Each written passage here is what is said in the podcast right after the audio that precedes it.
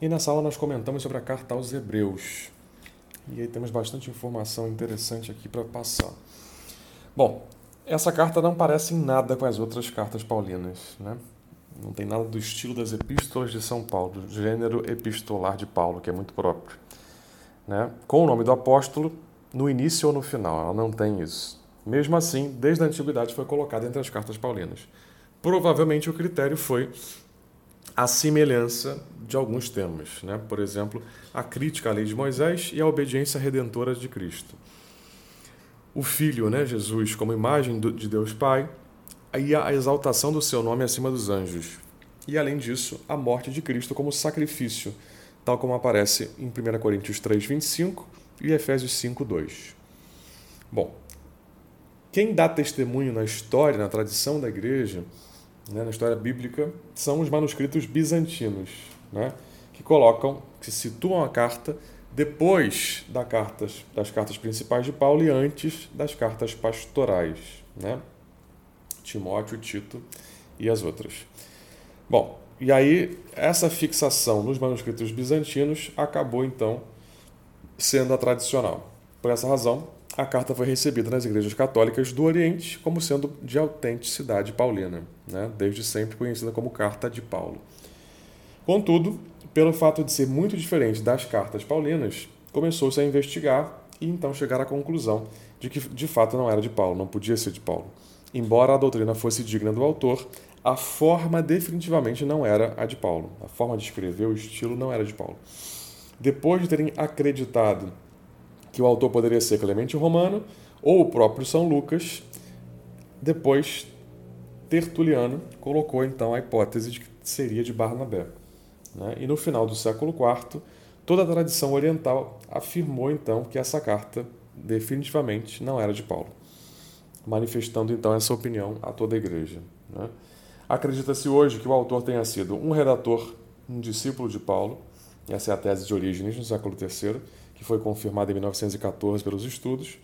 O autor, então, é, teria que ter sido alguém próximo a São Paulo, porque conhece né, e, compartilhou todo o seu pensamento, além de ter sido colaborador na sua atividade apostólica, um judeu profundamente imbuído da cultura dos rabinos, né, da cultura judaica, um autêntico doutor da lei, ou então um escriba, né, intérprete da lei. Poderia ser também né, um rabino, ou ainda um judeu vindo do mundo helênico, do mundo grego, né? um judeu de Alexandria, pela forma grega utilizada no texto. Bom, o que, que se aceita hoje né, com maior facilidade? Essa tese de Tertuliano, que seria de fato Barnabé, como verdadeiro autor da carta. Sobretudo pelo fato de ele nunca ter mencionado a si mesmo, né, nem ter manifestado a autoridade apostólica em momento algum da carta. E aí, também permanece em vigor uma outra tese que diz que poderia ser Apolo, né? que teria tido, que seria uma pessoa muito mais culta na parte bíblica e na capacidade de, de oratória, como a gente vê mencionado em Atos 18, 24 a 28. Mas não tem muita confirmação dessa tese. Tá? Fica no ar e a maior probabilidade é que tenha sido de fato Barnabé. Bom, o lugar onde foi composta ou Atenas, né, na Grécia, ou então Roma ou algum outro lugar da Itália. Os destinatários poderiam ser ali pessoas que estavam em Jerusalém ou na Cesareia, em Antioquia ou na Galácia, em Éfeso ou em Corinto. Também não se sabe ao certo.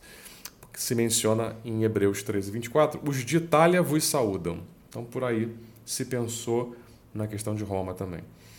Qual é a datação? O ano mais provável é o ano 67, mas se trabalha com datas mais precoces e mais tardias, né, entre os 64 e os 67. Os destinatários é um grupo de cristãos né, a quem o autor convida a manter a fé. Cito para vocês Hebreus 3, 6, 14 e 4, 14. Cristo, porém, foi fiel como o filho posto à frente da sua casa, e sua casa somos nós, desde que, desde que conservemos até o fim a confiança e a altivez da esperança pois tornamos-nos parceiros de Cristo, contanto que mantenhamos firmes até o fim a nossa constância inicial. 4,14 Quanto a nós, temos um sumo sacerdote eminente que atravessou os céus, Jesus, o Filho de Deus. Por isso permanecemos firmes na profissão da fé. Bom, fica claro que essa comunidade é formada por cristãos vindos do judaísmo. Tá? São judeus cristãos que conheciam profundamente o idioma grego e a cultura hebraica e teriam sentido em algum momento a tentação de retornar ao judaísmo, por influência daquele grupinho de judaizantes que perturbou quase todas as comunidades que Paulo é, é, pregou. Né? Isso está mencionado, está sinalizado ali no capítulo 12, 16 e no 13, do 9 ao 10. Não se trata, portanto, de pessoas recém-convertidas, mas de gente madura. Né? São pessoas bem conhecidas pelo autor da carta. Já tinham recebido a catequese inicial e tinham suportado com paciência uma grande tribulação, além de terem dado suporte a outros irmãos mais avançados no caminho da santidade, como está mencionado em 5,12, 10, 32 ao 34. Esses irmãos agora vão enfrentar ainda mais tribulações. 12, versículos 3 e 12 e o seu nível espiritual ainda não está satisfatório para encarar esse momento. Né? Não estão preparados. Capítulo 5, versículos 11 ao 12, 10, 25. Não se tem certeza se a carta é dirigida, então, a uma comunidade local ou a um pequeno grupo de pessoas que faziam parte da comunidade. Isso não, tem, não se tem certeza. Cito Hebreus 2, 9 ao 16 e 5, do 11 ao 12. Jesus, a quem Deus tornou-se tornou pouco inferior aos anjos, nós o vemos coroado de glória e honra por ter sofrido a morte. Assim, pela graça de Deus, ele experimentou a morte em favor de cada um, pois afinal ele não veio em auxílio de anjos, mas da descendência de Abraão. 5:11 A esse respeito teremos muito a dizer, coisas bem difíceis de explicar, dada a vossa lentidão em compreender. A julgar pelo tempo já devias ser mestres. Contudo, de novo necessitais que alguém vos ensine os primeiros rudimentos das palavras de Deus. Tendes necessidade de leite em lugar de alimento sólido. Exortação, né? Porque vão passar por uma grande tribulação. A finalidade principal dessa carta é mostrar a superioridade do cristianismo com relação ao judaísmo, né? a antiga aliança. Por isso se concentra o autor, Barnabé, no tema do sacerdócio de Cristo e do sacrifício de Cristo. E também, em segundo lugar, exorta os fiéis à perseverança nesse momento difícil, particularmente, né, de perseguições. E quer prevenir, então, o abandono da fé, como está lá mencionado no capítulo 6, 4 ao 6, no 10, 26 ao 31. A interpretação da carta se foca em Jesus como o cume da lei, o ponto mais alto da lei. Para o autor, o Novo Testamento se encontra escondido no Antigo, que se manifesta à luz do Novo. Tudo que se refere a Jesus no Antigo Testamento ocorreu de fato conforme o desígnio de Deus, o plano de Deus, como se pode ver em muitos textos do Antigo Testamento. E aí mencionam Hebreus 6, do 4 ao 6. Há pessoas que um dia foram iluminadas, que saborearam o dom do céu e tiveram parte no Espírito Santo, que experimentaram o sabor da palavra de Deus e os milagres do mundo vindouro, e, no entanto, desistiram.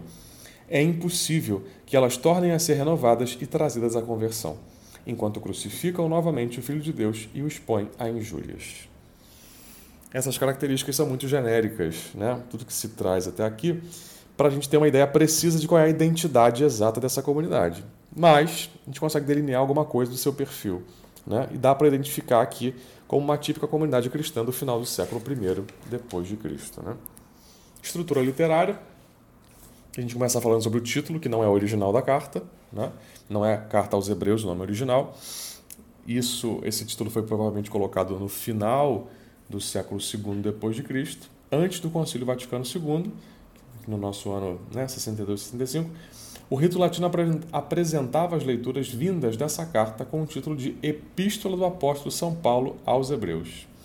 Depois do concílio, se diz somente Carta aos Hebreus, manifestando assim que a carta ocupa um lugar de destaque no Novo Testamento né, e apresenta de modo original a doutrina do sacerdócio de Cristo.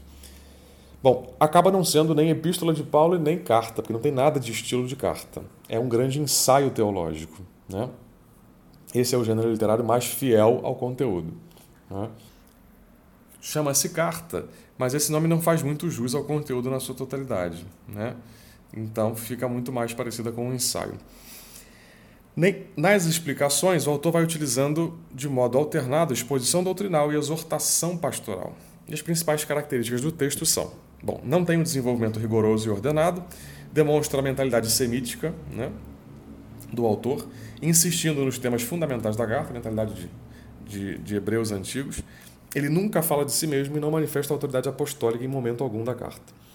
Os temas da moral se misturam com os temas de doutrina, com a parte dogmática. A linguagem usada é pura, o uso do idioma grego é muito correto e elegante. Já por aí você vê que não é de Paulo, porque Paulo inventava palavras, era um grego koiné comum, onde ele inventava coisas. Com um vocabulário aqui abundante, uso de numerosas figuras de estilo. Né? O estilo de escrita é muito cuidado, muito equilibrado, por isso chegaram a pensar que era de Lucas. Ou seja, mostra aqui um requinte, né? um uso é, estiloso do idioma. O autor é um grande conhecedor das escrituras, usa a versão grega da Bíblia, né, a versão dos 70, interpreta a escritura quase sempre em sentido literal, mas atualiza essa interpretação, fazendo referência aqui a Cristo. Percebe-se isso pela grandiosidade dos temas expostos e a enorme emoção religiosa que se transmite na carta. Bom, a carta então, o ensaio, está em estreita conexão com o judaísmo helenista, aquele da diáspora, né? os judeus que se espalharam pelo mundo. Pois os procedimentos usados na sua composição se parecem muito aos do livro da sabedoria. Tem um vocabulário muito próximo ao, ao de Filon de Alexandria. E aí você consegue perceber isso pela dupla definição de fé que está em Hebreus 1, 1, onde fica claro que você tem uma fusão tanto da visão grega quanto da visão bíblica na hora de definir a fé né? mas, obviamente, a versão bíblica predomina. A estrutura você tem uma introdução explicativa, que eles chamam de exórdio, em Hebreus 1, do 1 ao 4. A primeira parte, que vai do 1,5 até o 2,18, onde se fala de, da cristologia geral. A segunda parte é o 3, do 1 ao 5 no 10, onde se vão se desenrolar toda a cristologia sacerdotal, os aspectos fundamentais de Cristo sacerdote, né, o sinal da fé, é, a exortação contra a falta de fé e Cristo como sacerdote misericordioso. Terceira parte, Hebreus 5, 11 até o 10, 39, sacerdócio de Cristo, aspectos específicos, né? exortação, uma outra ordem sacerdotal, quando se compara o sacerdócio de Cristo aos do Antigo Testamento, um outro ato sacerdotal, que é o realizado por Cristo, outra eficácia, e aí você tem uma exortação final.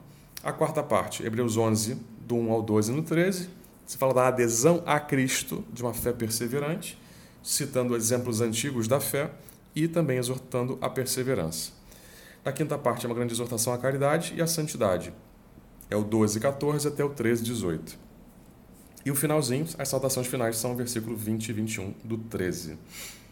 Bom, a teologia da carta é fundamentalmente cristológica, né? Se fala de Jesus como verdadeiro Deus e homem, sumo sacerdote da nova aliança. Fala da sua pré-existência, né? Ele já existia antes com Deus Pai, antes de manifestar-se na humanidade. É filho de Deus desde toda a eternidade, muito antes de se encarnar, de se encarnar nesse mundo. Desde toda a eternidade vive com o Pai e o Espírito Santo na glória. O Verbo com o Pai e o Espírito criaram então tudo o que existe. Né? O façamos da criação. O Verbo, segundo a pessoa da Trindade, é igual ao Pai, ou seja, da mesma natureza do Pai. Ele é Deus mediador entre o homem e Deus, que realiza a obra da redenção universal através do sacrifício da cruz. Cristo é verdadeiro Deus e homem, por isso pode realizar todas essas coisas. Seus principais títulos são Filho, Messias, Jesus e Senhor. Cada um manifesta um aspecto do seu ser. O sacerdócio de Cristo é o grande tema central, como a gente já falou. Mostra como Cristo é mediador e o seu sacerdócio, que é visto a partir desse tema da mediação. Só ele é verdadeiro e sumo sacerdote. Todo verdadeiro sacerdote deve ter o chamado, a vocação, a unção que provém de Cristo. E a unção que provém de Cristo. O sacrifício que ele oferece produziu seus efeitos salvadores uma vez para sempre. É eficaz infinitamente e por isso não pode repetir-se. Jesus manifesta o seu ser e a sua obra sacerdotal, tanto no seu abaixamento, esvaziamento, na kenosis, né, ocorrida no momento da encarnação, quanto na sua exaltação na cruz e depois na ascensão, 40 dias depois da ressurreição. Hebreus 8:1 Temos um sumo sacerdote tão grande que se sentou à direita do trono da majestade nos céus. 13:8 O seu sacerdócio e a sua mediação são sempre atuais. Né? Jesus Cristo ontem, hoje e sempre. Bom, se fala ainda também da relação entre o judaísmo e o cristianismo, da fé e da revelação, a vida cristã no mundo como caminho à eternidade, e a doutrina das duas realidades últimas, né, da escatologia. Toda a carta está impregnada dessa doutrina escatológica. O autor fala com frequência aqui da segunda vinda de Cristo, né, na parousia, como juiz de vivos e mortos. Anuncia o juízo futuro e se refere à renovação final do mundo, que é a chamada redenção do cosmos, em grego palingenesia. O cristianismo tem duas dimensões. Algo já iniciado aqui na Terra, mas que terá um encontro né, que chama a uma plenitude, uma realização no céu. Jesus é o novo Moisés que conduzirá o seu povo à posse da pátria definitiva, a Jerusalém celeste, né, o céu, a vida eterna. A carta é uma grande teologia do Êxodo a partir da ótica do Novo Testamento.